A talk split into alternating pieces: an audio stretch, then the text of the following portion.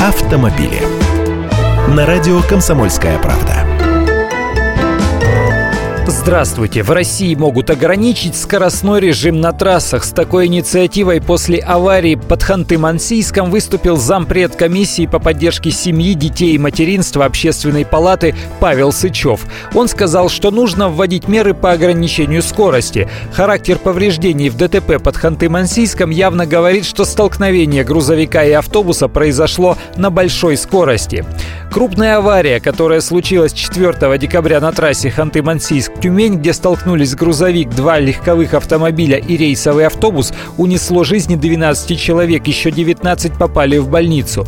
В автобусе были дети. По словам следователей, водители дали противоречивые показания о нахождении их транспортных средств в момент аварии, и оба водителя грубо нарушили правила дорожного движения.